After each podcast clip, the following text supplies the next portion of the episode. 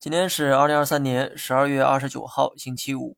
二零二三最后一个交易日平稳度过，跟之前说的一样哈，收官之战大概率要稳住市场的情绪，确保年初不会被年末的悲观情绪所影响。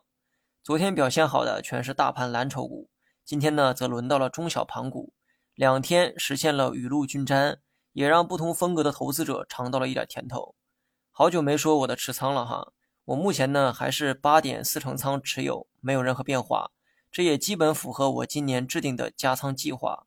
今年加仓的点位基本都在三千点附近，虽然没看见什么成果，但当时我也说得很明白，今年就是加仓的年份，不图回报，所以加仓的周期呢拉得比较长，目的是希望明年有一波趋势性的回暖。